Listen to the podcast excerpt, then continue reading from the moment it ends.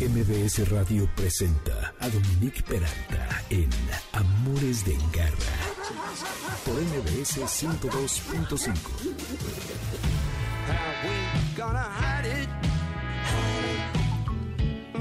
This thing with you and me, yeah. Everyone can tell by now. I just can't lie, you see. show.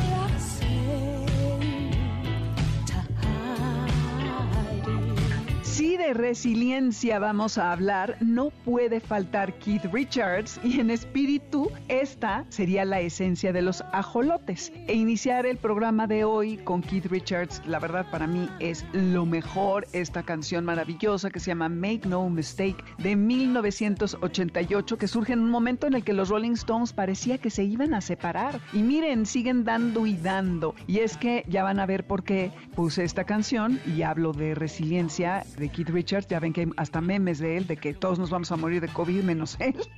en fin, bueno, pues así iniciamos, amores de garra. Bienvenidos al único programa que es todo perro y todo gato, siempre o casi siempre. Hoy está conmigo la doctora Norma Villalpando, que es especialista en oftalmología, que va a platicar acerca de los gatos viscos y si esto es una manera de comunicarse con nosotros o un problema o una cuestión genética. Luego, la bióloga Elsa Valiente, especialista en restauración ecológica, que va a hablar acerca de este ser increíble que es el ajolote y que además, como les decía, es más resiliente que Keith Richards y eso está cañón, ¿eh? Y terminaré con el músico Julián Plasencia de Casa Negra, que entiende la importancia de lo que es descifrar cómo nos debemos comunicar con nuestras mascotas. Soy Dominique Peralta, bienvenidos a Amores de Garra por el 102.5 FM. Cualquier duda, comentario a nuestro WhatsApp 5529-184582, redes arroba Dominique Peralta en Twitter y Amores Garra y Amores de Garra en Instagram y Facebook. Estamos en mbsnoticias.com o en la aplicación en vivo en este momento. El lunes, si no pueden escuchar, se sube el podcast en esta misma página, en Himalaya y en todas las plataformas en donde pueden ustedes bajar podcasts. Así que iniciamos. Cuidados de Garra. Pues seguramente se han fijado que algunos gatos en ocasiones están viscos o cuando menos eso nos lo parece y no lo están todo el tiempo. Por ahí se cree, bueno, en a nivel popular obviamente, que esto puede ser una señal de afecto con sus em, amos. Entonces, eh, hoy está aquí conmigo la doctora Norma Villalpando, que es, que es especialista en oftalmología, y que nos va a hablar justamente acerca de esta característica, que no sé, Norma, si es una característica en ciertos gatos, si es una señal en que nos quieren comunicar algo, o si sucede cuando hay un padecimiento en los ojos de nuestros gatos. Bienvenida, Amores de Garra, Norma. Hola, ¿qué tal? Buenos, buenos días, muchas gracias por invitarme. Gracias a sí, ti. eh, en gatos hay ciertas razas que esto es natural y esto es por la, el tipo de coloración que tienen sus ojos. Realmente, si no sé si has notado, la mayoría de los gatos viscos son de ojos claros, son azules o inclusive rosáceos. Y Sí. esto, esto tiene una razón. Esto en cuestión genética, eh, lo que son albinos, los siameses y los himalayos, eh, tienen una falla en lo que es este, a nivel embrionario por falta de melanina. Generalmente los ojos normales tienen algo llamado quiasma, que es donde se unen los dos ojos adentro del cráneo para poder generar una imagen. Ujú. Esto, por ejemplo, ponerlo así, es una bolita, como unos, los jueguitos que se llaman tacataca. Ah, ah, No ok. sé si Sí, ah, sí, sí, sí, sí. Imaginemos que la argolla del tacataca so- es el quiasma óptico Ujú. y las bolitas del tacataca son los ojos. En Los ese ojos. quiasma, los hilos llegan al aro. Ahí Ajá. se convierte la imagen en dos y nos genera una imagen 3D. Guau. En los gatos albinos que les falta melanina a nivel embrionario, este quiasma se entrecruza. Entonces, el hilo del- de la bolita derecha, que sería el ojo derecho, se cruza y se une del lado izquierdo y viceversa, del izquierdo al derecho. Entonces, lo que proyecta en la mente es una doble visión, o sea, Ah. ven doble cuando Ya. nacen. Entonces, Sí. el sistema nervioso central, que es el cerebro, al detectar esta anomalía, hace que cruce los ojos a propósito para quitar la visión doble. Ay, qué interesante. Qué maravilla la naturaleza, ¿ok? Pero se quedan así. Se quedan así y no se puede corregir porque el podemos corregir los ojos viscos, sí, si hay cirugías para corregir los, los ojos que están eh, estrábicos. Hay Ajá, varias de- cirugías, pero justo justo esas esos características en albinos siameses o himalayos, eh, cuando son viscos de nacimiento, es porque el sistema nervioso está intentando compensar la visión doble, que se llama diopropía, Ujú. o tienen algo llamado ojo flojo, que en médicos se llama ambliopía. Entonces Que es que se les va un flojo- ojito. Ajá, el ojo flojo es que ellos, aunque estén viendo con los dos, se cargan más hacia la imagen de un costado para no marearse. Ah, ok, ok. Fíjate que, bueno, yo eh, tengo estrabismo desde chica y estaba, eh, justo tenía esto que acabas de describir, con un ojo sobre todo. No me operaron y me lo corrigieron con lentes, pero todavía cuando estoy muy cansada y no traigo lentes, se me va un ojo. Entonces entiendo a los gatitos. Nada más que su sistema está mejor equipado que el mío, ¿verdad? Porque ellos no tienen a los lentes. Oye, ok, entonces esto es una condición, por lo que describes, que puede darse en estas dos razas.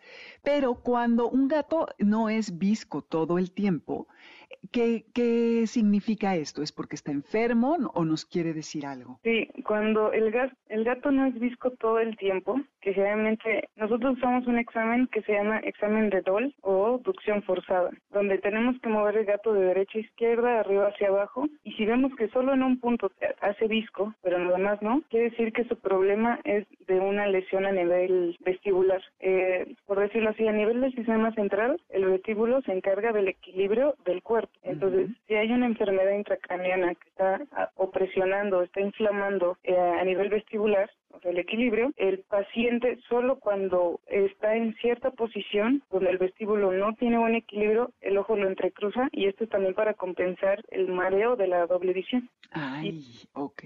Mm. Entonces sí, sí, eso es una, esta es una enfermedad del sistema nervioso central y es causado por el abducen, generalmente un daño en el abducen que viene dañado desde el nivel vestibular del equilibrio del gato. Y le afecta, obviamente.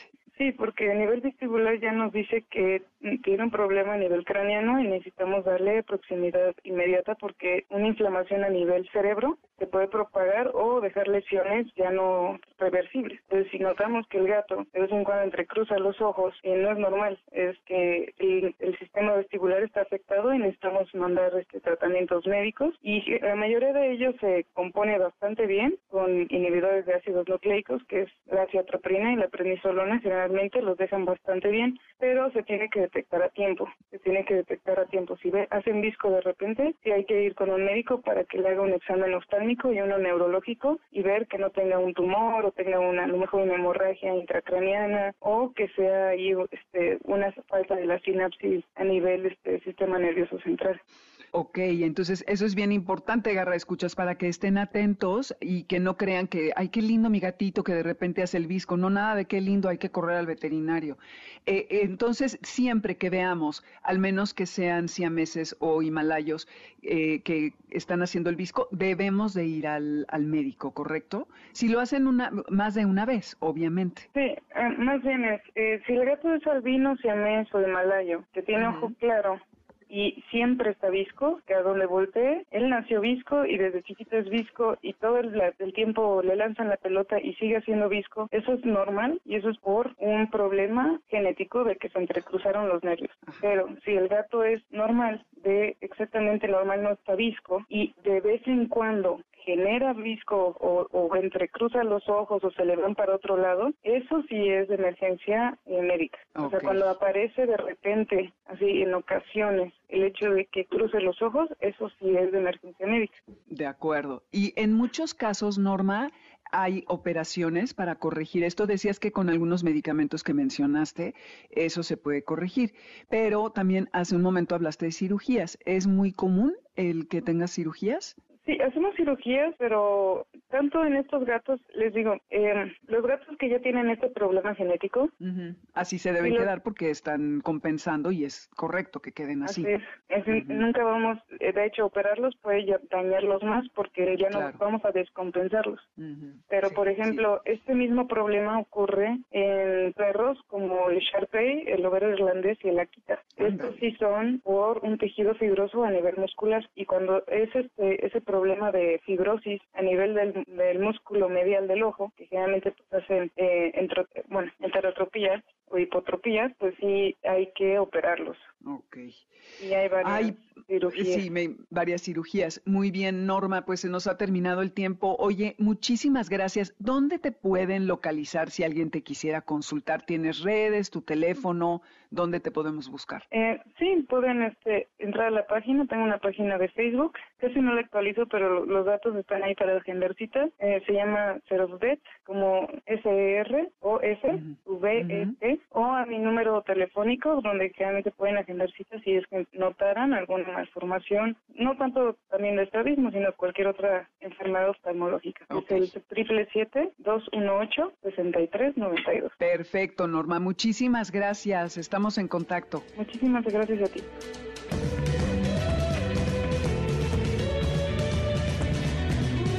Hoy vuelvo rapidito que vamos a hablar de ajolotes y de tomarnos el tiempo para entender a nuestros animales y un poquito de música. Esto es White Eyes de los Local Natives a propósito de los ojos.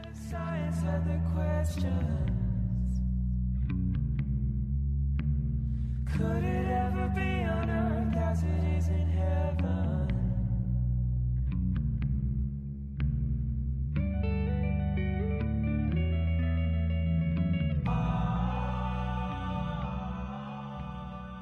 ¡Hey, quieto! Quédate con nosotros. En un momento regresamos. Estás escuchando Amores de Garra en MBS 102.5.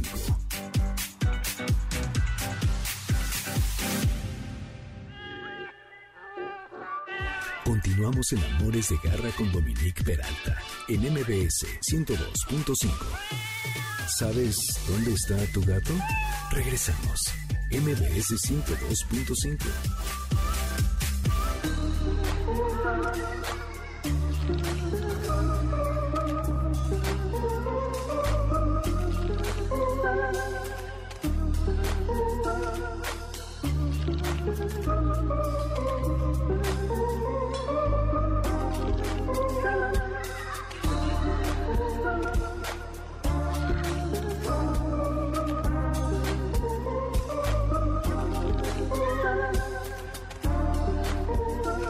Vayan apuntando este nombre, Casa Negra, que estoy segura que formará parte de muchas de sus listas. Julián Plasencia, que es parte de este proyecto, está aquí, ya lo conocerán, en un momento venimos con él. Soy Dominique Peralta, estos Amores de Garra por el 102.5 FM, arroba MBS 102-5, eh, Dominique, arroba Dominique Peralt y arroba Amores Garra y Amores de Garra en Instagram y Facebook. En Spotify está la lista con toda la música, van a Dominique Peralta y buscan la lista que lleva el nombre de Amores de Garra. Nuestro WhatsApp para que nos puedan llamar, bueno, mandar mensajes es el 55 29 18 45 82.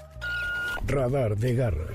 El ajolote es de los animales endémicos de nuestro país que resultan ser de lo más enigmáticos, misteriosos y que además sabemos bien, la mayoría, que están en peligro de extinción. De hecho, de esto vamos a hablar en este momento con Elsa Valiente, que es bióloga especializada en restauración ecológica, a quien conozco desde hace muchísimos años, creo que 10, algo así, no he hecho la cuenta, y que hace una labor increíble por rescatar chinampas en Xochimilco justo y simplemente para poder restaurar el hábitat de este ser increíble que necesita de todas las condiciones que ahorita nos va a platicar para poder alimentarse y para poder sobrevivir en un entorno que hoy es verdaderamente muy mm, hostil para ellos. Elsa, bienvenida Amores de Garra. Digo, la verdad es que los ajolotes no tienen precisamente garras, ¿correcto? Pero Bueno, nos sí, encantan de todas unas maneras. garras chiquitas, chiquititas. sí Exactamente, muy, muy chiquitas. Muy chiquitas. Así es, me parece bien. Oye, pues bienvenida, Amores de Garra. Y con este mm, tema que hace tantos años te apasiona y por el cual has hecho una labor impresionante para rescatar al ajolote. Primero, ¿por qué no nos platicas qué lo hace tan especial y por qué es tan importante? Pues antes de nada, muchas gracias por la invitación. Es un placer y un honor estar contigo, Dominique. Y y bueno, también es recíproco toda la admiración. Pues realmente sí, así es, el ajolote es un organismo muy, muy especial. El ajolote ambistoma mexicano, para empezar, es un ah, anfibio que no sufre metamorfosis como el resto de las salamandras y hay solamente 5 a 7 especies que tienen esta característica. Xochimilco es el lugar más al sur del continente americano donde se puede encontrar este género, el ambistoma. Y el orden caudata generó la familia ambistomatidae, ¿no? Entonces,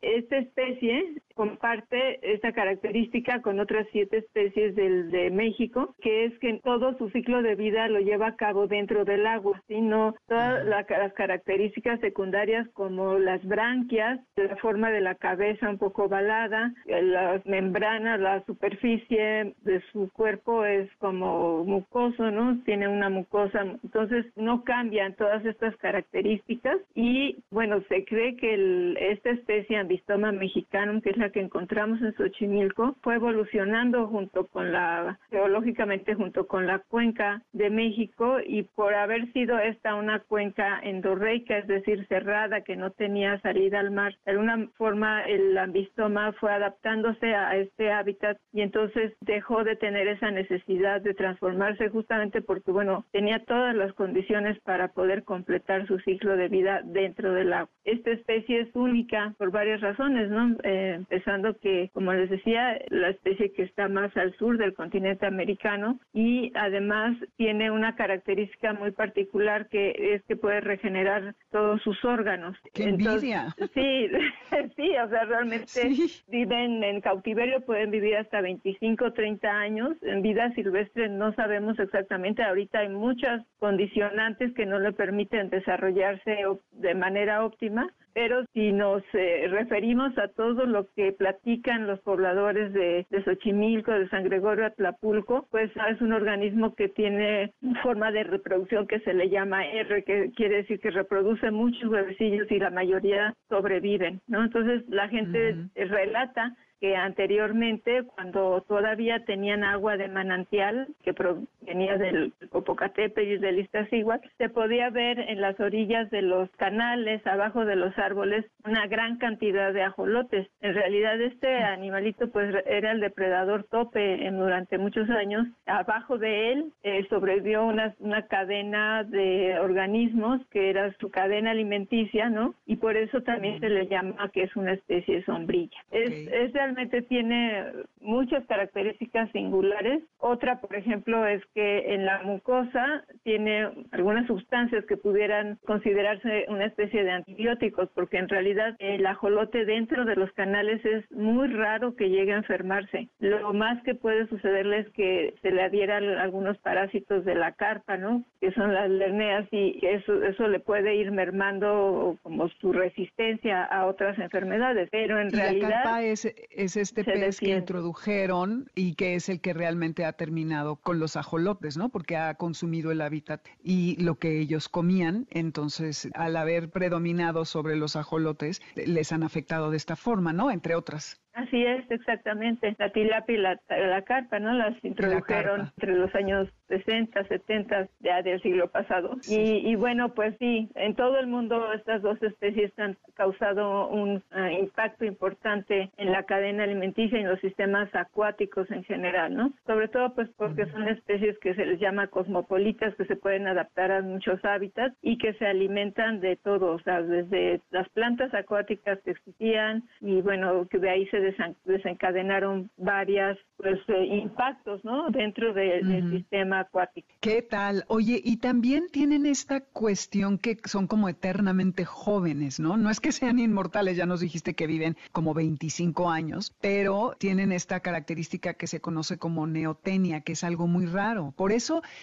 son tan preciados en el mundo. Una de las siete especies en el continente americano que tienen esta característica de neotenia, que es justamente solamente que no se transforman en salamandras, sino que todo el ciclo de vida lo llevan a cabo dentro del agua. ¿no? Entonces, esa es la Lo característica. que decías al Y, principio. ajá, y realmente sí, pues es, no cambia su aspecto, es como si toda su vida fueran adolescentes, ¿no? Entonces, yo creo que es una cuestión genética, pero además también esta cuestión de poder recuperar y regenerar algunas partes de su cuerpo hace que el mismo organismo funcione de una manera que pues le permite mantener estas características juveniles y por eso es que es tan apreciado también en la investigación científica, ¿no? Tanto de corazón, a nivel de cerebro también, se utiliza mucho como un eh, organismo de estudio en laboratorio. Claro. Y justamente por todas estas características, porque lo que decías al principio, no solamente regenera lo que son sus patas, su cola y todo, pero también sus órganos vitales. Entonces, eso creo que es una gran incógnita para el mundo de la ciencia, que evidentemente con este afán que tenemos los humanos de la vida eterna, quisiéramos replicar, no porque ellos sean eternos, como tú bien decías, pero al ser estos objetos de estudio, afortunadamente es que han podido sobrevivir, ¿no? Porque ahorita en Xochimilco, Elsa, ¿cuál es la situación que es uno de sus lugares en donde pueden estar, en donde pueden vivir? ¿Cuál es la situación ahorita para el ajolote en Xochimilco? Sí, pues es- realmente es una situación muy crítica por varias razones. Por una parte, como tú bien mencionabas, la introducción de especies invasoras ha hecho que cambie todo el sistema. Por ejemplo, las carpas que en un principio se introdujeron se comieron muchas de las plantas acuáticas que existían anteriormente. Esto se juntó con esta situación del cambio de agua, ¿no? De que se secaron los manantiales y entonces en lugar del agua limpia que había, se llevó agua tratada. Bueno, hasta la fecha tiene, esa es la situación y entonces junto con la introducción de las carpas, entonces se creó una condición de una alta turbidez en el agua, o sea, muchos sólidos suspendidos en el agua, que entonces eh, a los peces que se alimentaban de fitoplancton o de zooplancton les afectó a tal grado que desaparecieron. O sea, anteriormente había incluso almejas de agua dulce, ¿no? Y todos estos Ándale. organismos son muy delicados porque dependen de las primeras etapas de la cadena alimenticia, ¿no? Del fitoplancton, del zooplancton, y por eso esos peces chiquitos y estos organismos, como las, algunos crustáceos también, pues eran el alimento del ajolote. Entonces, al desaparecer este alimento, el ajolote empezó a tener alimentos de mucha menor calidad. Y otra situación es que las plantas acuáticas en el agua producen oxígeno y ayudan a retener excesos de material suspendido. Al no existir, al haberse terminado las plantas, entonces también se crean condiciones de anoxia, es decir, que no hay oxígeno en los canales. Y esto hace que las primeras etapas del ajolote, que son de dos a tres semanas, cuando solamente tiene las patas delanteras, no ha desarrollado todavía las traseras. Entonces, en esta etapa los ajolotitos necesitan de, de alimento, pero además de oxígeno. O sea, no pueden subir todavía a boquear a la superficie. Entonces necesitan ¿Boquear es respirar? que hay en el agua. ¿Mande? Ajá. ¿Boquear es. respirar? Sí, o sea, necesitan respirar siempre. Tomar aire. Tres primeras semanas respiran dentro del agua. Ajá. Y si no hay oxígeno, entonces, pues esa es la etapa crítica y es donde más mortalidad tenemos. Una vez que sobrepasan esta etapa, pueden nadar, pueden subir a la superficie, boquear. Ellos pueden respirar por tres días. Uno tiene unos pequeños pulmones, que son los que utilizan cuando salen a boquear, por las branquias, que es como generalmente absorben el oxígeno del agua, y por la piel, también pueden respirar por la piel. Entonces, pues esta condición de anoxia en los canales y de falta de alimento, además otra situación es que en la, en la zona turística de Xochimilco, donde ya estamos viendo un cambio de uso de suelo importante, en lugar de utilizar para la agricultura, las chinapas ya se están usando para servicios ecoturísticos, para campos de fútbol, y entonces, ¿qué sucede? Que ya no se realiza el mismo desasolve de los canales que se tiene que hacer cuando se hace chinapería tradicional. Claro. Los canales empiezan a solvar, los agüejotes empiezan a morir porque ya los productores no los cortan, no los podan para que puedan seguir creciendo. En fin, son una serie de situaciones en cadena que entonces hace que la temperatura del agua ya sea mayor a 18 grados, que es la temperatura que el ajolote necesita para vivir bien, para no tener enfermedades. Ok. Y, y, y bueno, ¿Y ahorita a cuánto está ¿a cuántos grados estaría? Mira, en el lado del lago de Xochimilco, toda la zona de Cuemanco, etcétera, el, hace dos, tres años tuvimos temperatura anual promedio de 21 grados. O sea, realmente es una temperatura muy alta y justamente porque ya no existe la cantidad de aguajotes. Si ustedes ven una foto, fotografías de la época de Frida Kahlo, por ejemplo, podrán observar que hay muchísimos aguajotes altos con una, o sea, son árboles que crecen rectos, pero que tenían pues, bastante fronda, ¿no? Entonces, eso ayuda a que la temperatura del agua disminuya. En San Gregorio, afortunadamente, del lado de San Gregorio Atlapulco todavía hay, Hay más. aguajotes y hay más, este, una temperatura más adecuada para los ajolotes. Ay, qué difícil, Elsa. Y es que este tema de la conservación es bien complicado y pues bueno, creo que Xochimilco, tú me lo has platicado, brinda servicios para el medio ambiente que hacen que la temperatura de la ciudad se mantenga y que no nos estemos rostizando. Entonces, por muchas razones debemos de preservar Xochimilco. Ahora, tú como eh, con tu asociación con redes han introducido pues como digamos el revivir esto de la chinampería tradicional para poder tener las condiciones, como decías, para que los ajolotes puedan estar allí, porque ese es tu interés primordial. Ahora, con esta situación crítica, ustedes están haciendo una campaña, ¿correcto? Para recaudar fondos. Así es, nosotros estamos, tenemos varios proyectos, eh, la mayoría son en cuanto a, a la parte de calidad de agua y cómo esto afecta al ajolote, ¿no? Tanto la parte de fisicoquímicos como de biológicos. Entonces, junto con doctores de la Universidad Nacional Autónoma de México, la doctora Claudia Ponce de León y el doctor Diego Chaparro, estamos colaborando para conocer la situación de la calidad del agua en San Gregorio Atlapulco, es donde más nos hemos enfocado a trabajar. Y justamente se ha visto que pues es muy heterogéneo, o sea, depende mucho, la calidad del agua depende mucho del manejo que se le da en las chinampas. Si se utilizan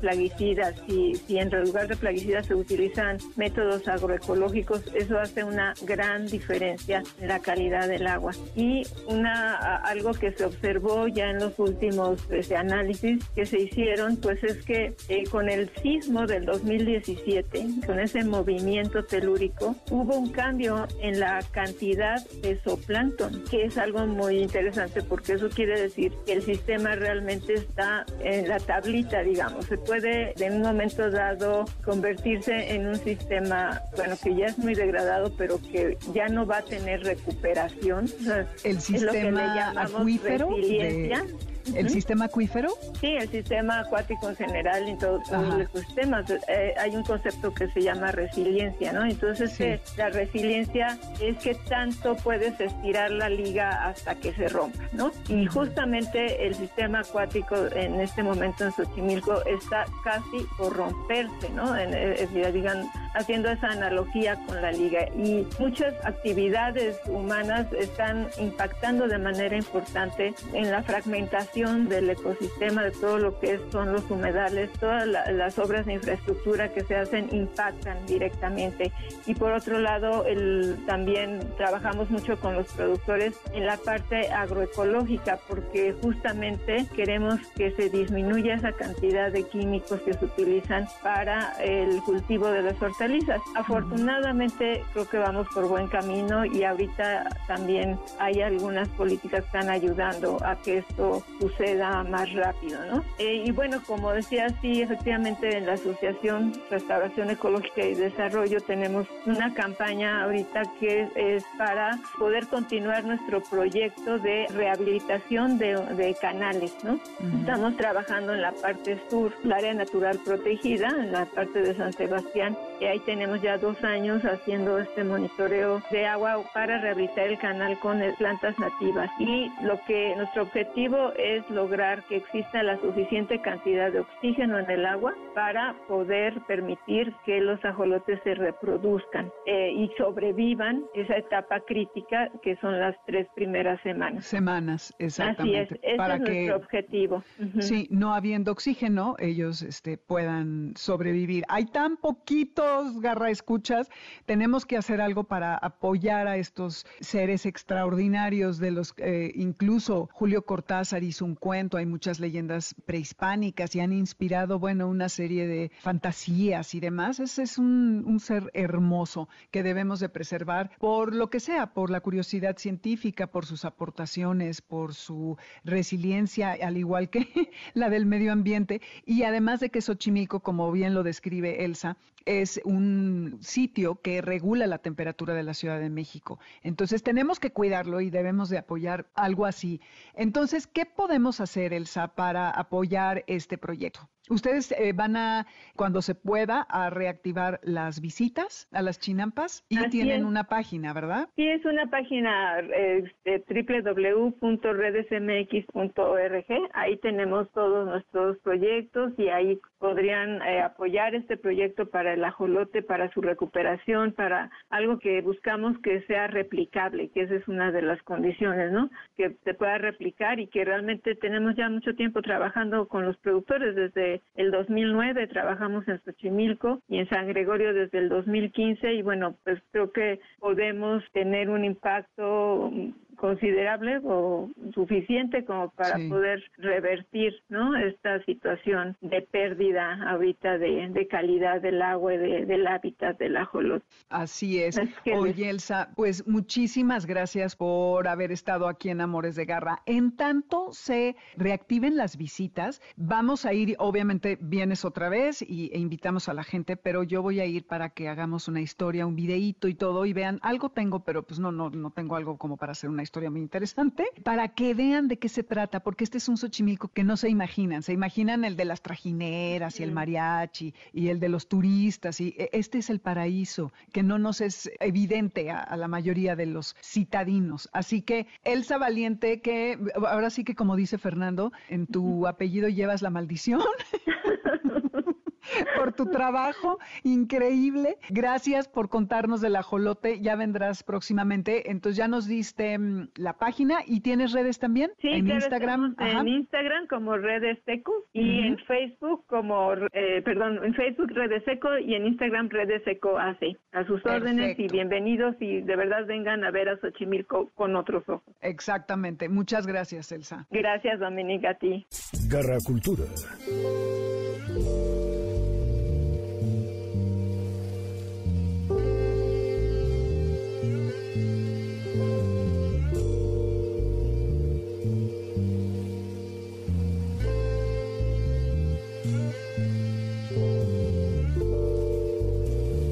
Esto que estamos escuchando, miren,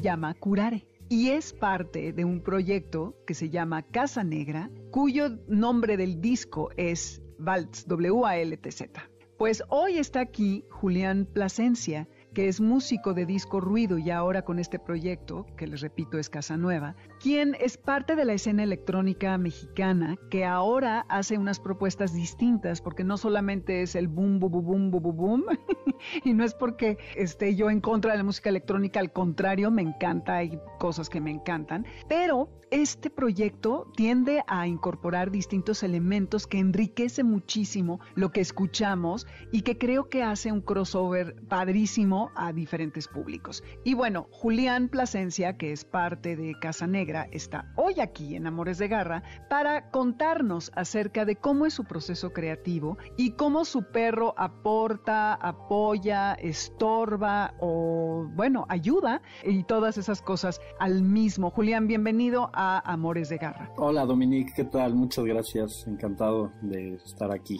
con tus garras escuchas. Exactamente. Oye, pues cuando estábamos hablando de que vinieras, te contaba que un escritor decía que para él tener un gato era mucho mejor como escritor porque el perro lo que hacía era sacarlo de su onda de cuando estaba escribiendo lo más inspirado, lo más prolífico porque lo tenía que sacar a pasear y era un animal mucho más exigente que el gato, que este pues ya saben que los vemos y cómo se, se sientan en el regazo de la persona, en el escritorio, junto a la computadora. Ellos no tienen límites en cuanto a cómo ocupan el espacio. Entonces, justo de ahí detonó toda esta idea de que vinieras, porque yo sé por Susana, a quien le mando un saludo, que amas a los animales y dice que eres una especie de encantador de perros. Entonces, además de músico increíble, eres un encantador de perros. ¿Cómo tu perro aporta a todo tu proceso? Pues yo creo que es, es un poco, o sea, siendo tan alejadas las disciplinas, ¿no? De lo que es como entrenar a un perro y, y, pues, por ejemplo, crear un disco o algo, ¿no? Creo que a mí yo el, el punto en el que los asocio y en el que me gustan, porque siempre ha sido así para mí, es que ambos son retos. ¿No? Y que ambas cosas, en ambas cosas y, en ambas disciplinas, al igual que muchas otras, hay que descifrar cosas. Y yo nunca he sido muy, eh, que nunca que empiezo a hacer algo, no me gusta tanto leer el manual, me gusta como descifrar las cosas, pero aún así soy bastante amigo de los manuales. ¿No? Entonces, pero mi primer acercamiento casi siempre a alguna disciplina, a algún reto, es, es descifrarlo con lo que voy conociendo, ¿no? Y pues los perros, en ese sentido, pues son, yo creo que las cosas más enigmáticas que como humanos podemos encontrar, ¿no? Alrededor de nosotros. Entonces, yo creo que a partir de ahí, bueno, yo cuando empecé a crear música fue comprar algunos aparatos, ¿no? Bueno, de niño tomé clases, ¿no? Digamos que siempre lo vi como una puerta que me estaba metiendo a un mundo que no sabía pues después qué iba a ver, ¿no? Y después me volví como más autodidacta en otras partes, ¿no? Como aprender a usar eh, sintetizadores, cajas de ritmo y cualquier otra cosa que con la que yo pudiera crear música eh, yo solo, ¿no? No me gustaba tanto la idea de, de tener una banda. Tuve bandas y todo, pero no, no- nunca fue como mi fascinación. Mi, mi proceso creativo como que fluye más cuando cuando estoy solo, ¿no? Y cuando tengo el tiempo de dedicarle lo que yo quiero a, a aprender algo, ¿no? Entonces, pues yo creo que de ahí viene, en el momento en el que yo era, yo era muy de gatos, toda mi infancia fue de gatos, o sea, yo, yo crecí, tuve dos gatos de, en casa de mis papás y después tuve uno por mi lado y luego mi mamá se quedó teniendo gatos también, pero después un día una amiga como que vio algo ahí en mí y me dijo, encontré una perrita rescatada, la rescaté y estoy buscando casa y creo que es perfecta para ti. Y pues obvia- mano. obviamente, obviamente yo dije, pues tráemela y vemos. Y obviamente en el momento en el que, digo, ya viéndolo atrás, yo creo que el momento en el que vi como un reto y algo que descifrar ahí, una comunicación eh, interesante, eh, unos lloriqueos en la noche que no sabía cómo calmar.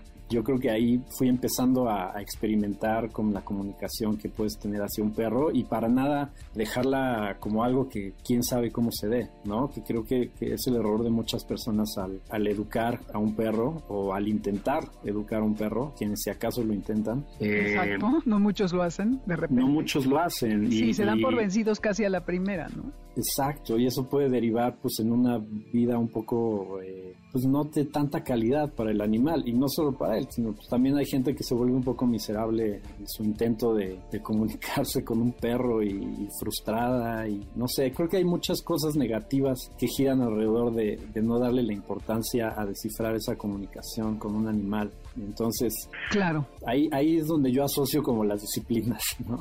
que puede ser frustrante, por igual para un, alguien que está tratando de aprender, digamos, a tocar un, piano, ¿no? O sea, puede ser eh, una de las cosas más complicadas. Eh, yo lo vi, por ejemplo, en, en mi papá, o sea, mi papá trató de, de aprender piano, estuvo intentándolo durante, yo creo como unos buenos ocho años, ocho o diez años, ¿no? Desde que compró un piano y, y me acuerdo perfecto el día que llegué y me dijo, ya, no, ya, ya, ya no he tocado el piano, ya no me gusta, me, me frustra, no, no soy bueno. Y entonces ahí es donde yo pienso que pues, tanto el acercamiento al instrumento puede ser pues una, un factor muy importante, ¿no? Sí, creo que como bien dices, el acercamiento, si no sabes cómo llegarle al animal, en lo que resulta es justamente o en una vida muy infeliz para el animal porque se queda afuera, no conviven con él, están en una azotea, nunca lo sacan a pasear, no forma parte de la interacción de la familia o aunque viva solo como que no te adaptas, a que si le agarras la onda y sabes como por dónde llegarle, eso hace una diferencia abismal, ¿no? Y como completa tu vida de alguna forma, ¿no? En de muchas maneras. Por ejemplo, ahora que decías de los gatos y de los perros, tú que has tenido los dos y que por lo que describes tuviste una gran pasión por los gatos también. ¿Cómo describirías la tenencia de uno y de otro? Y bueno, no es que no es que quiera yo que definas las preferencias, pero ¿qué virtudes le ves a tener a un gato o a un perro y si has intentado tener a los dos que justo de eso platicábamos el otro día con Jesse? Claro, sí, pues sí, sí tuve poco después de adoptar a, a mi primer perro, también adopté un gato que alguien, igual de la misma manera alguien me comunicó que necesitaba el hogar, entonces lo adopté, muy, muy pequeño el gato, yo creo que tenía un, un mes o dos meses y, y pues fue muy fácil la, presentarlo con el perro, ¿no? Entonces creo que la convivencia de un gato con un perro pues sí depende mucho de la manera en que los presentes, al igual que lo que hablaba hace rato, es algo complicado que requiere de, de mucha atención Paciencia, y, ¿no? y paciencia y de saber lo que estás haciendo, ¿no? O sea, yo mi primer gato y mi primer perro los presenté como con mucho cuidado, pero no, en realidad yo no sabía lo que estaba haciendo, ¿no? Por suerte me salió bien y por suerte como que mi instinto protegía mucho al, al que era más chico en ese momento, al gato, pues salió todo bien, ¿no? Y después fue lo mismo, mi, mi- mi segundo perro que tuve, también le presenté un gato chiquito y todo salió bien, ¿no? Entonces, pero creo que el, el error, por ejemplo, una vez llevé a mi gato a casa de una amiga porque lo quería conocer y sus gatos obviamente casi lo matan.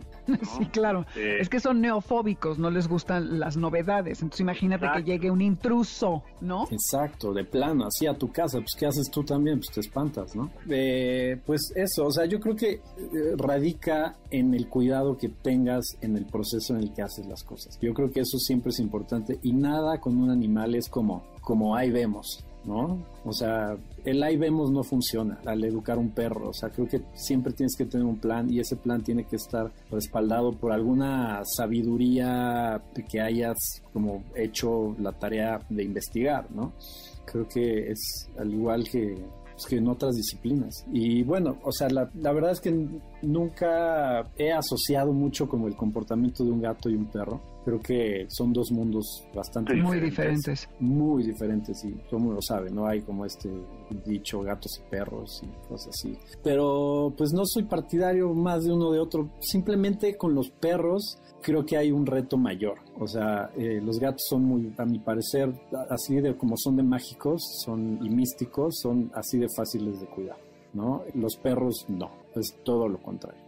Los perros son, son y, y por eso yo creo que al final me, me cautivó más, ¿no? La, la- el reto que implica educar un perro, tratar de, de descifrar lo que, por lo que está llorando, en qué, por qué llora en las mañanas, por qué, no sé, por qué se emociona de tal manera cuando llego y qué puedo hacer para como nivelar esa, esa euforia, porque también dentro de esa euforia eh, mucha gente cree que cuando llega y el perro está dando vueltas como loco y que hay que está muy contento y pues no, tampoco, o sea, el perro también está pasando por un momento que, que, pues, no podemos explicar, o sea, y que ni siquiera es una mezcla entre estrés, tristeza de que no estuviste, pero ahora sí estás y es como, entonces también es todas esas emociones del perro hay que saber nivelarlas y pues Sí, todo, todo es, ¿no? todo es, ajá, no confundir exacto, la porque- ansiedad con el entusiasmo. ex- Exactamente. Oye, sí, el otro día entrevistaba a Camilo Lara y justo aquí y le preguntaba de que si él sentía que la música surtía algún efecto en sus perros. Cuando tú estás haciendo tu música,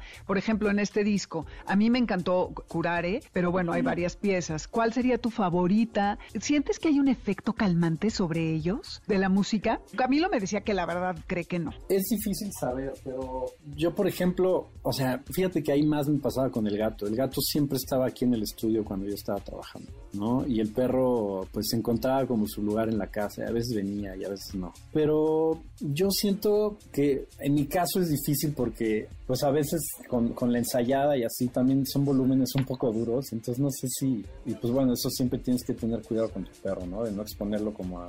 Sí, a las frecuencias demasiado altas. Ajá, exacto. Tienes Entonces. toda la razón. Entonces, como que es, no, no sé si es el, el volumen el que, por ejemplo, yo desde, desde niño que ensayaba con, con mis bandas, así, entonces como que siempre asocié que el perro pues va en otro cuarto, ¿no? En el momento de crear, pues sí me encanta que esté aquí en el sillón. Por ejemplo, en mi estudio tengo un este recipiente con, con premios para perros, como treats, y siempre que mi perro se viene a sentar aquí, le doy uno. Y eso yo sé que estoy haciendo trampa, porque es porque me gusta tenerlo al lado. Lo ¿no? estás sobornando. Lo estoy sobornando a que esté aquí acompañándome, porque pues creo que acompañarte con tu perro es, pues sí, un poco para eso estamos, ¿no? Para acompañarlos nosotros y que ellos nos acompañen. Entonces, si puedo premiar ese esfuerzo que hace por aguantar mi música, pues venga, lo voy a hacer. Ay, ¿cómo Ah. aguantar? Si tu música está increíble.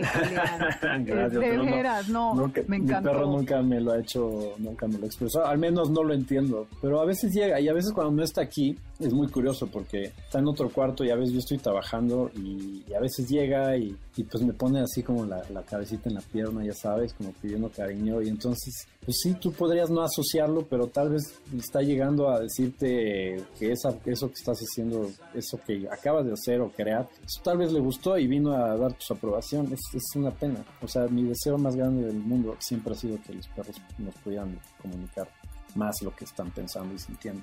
Pero Exacto.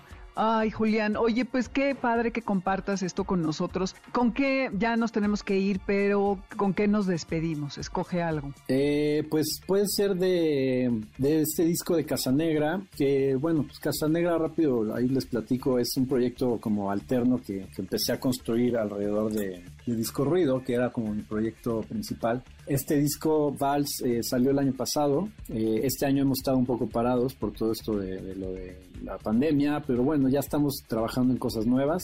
Mientras eh, los dejamos con esto, eh, se llama Kyomumu, es un track que pues, bastante movido y pues ojalá lo disfruten. Pueden checar todas nuestras redes sociales, es Casanegra Music. Buenísimo. Pues así lo haremos y, y pues gracias por venir y compartir. Súper, muchas gracias a ti, Dominic.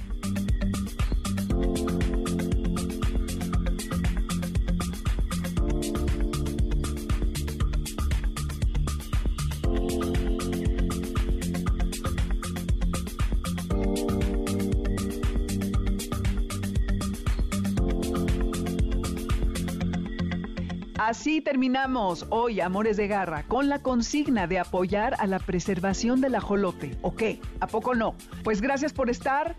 Acuérdense de Casa Negra. Nos escuchamos el próximo sábado de 2 a 3 de la tarde. En Spotify está la lista con la música. Ya saben, van a Dominique Peralta y buscan Amores de Garra. En nombre de todo el equipo de Amores de Garra, los saludamos Alberto Aldama, Felipe Rico, Karen Pérez, Moisés Salcedo, Adriana Cristina Pineda y Ernesto Montoya en los controles. Que no salgan sin placa sus perros, por favor, evitemos tragedias. Nos escuchamos el próximo sábado de 2 a 3 de la tarde. Sigue el libro de tu vida con José Luis Guzmán Miyagi. Adiós.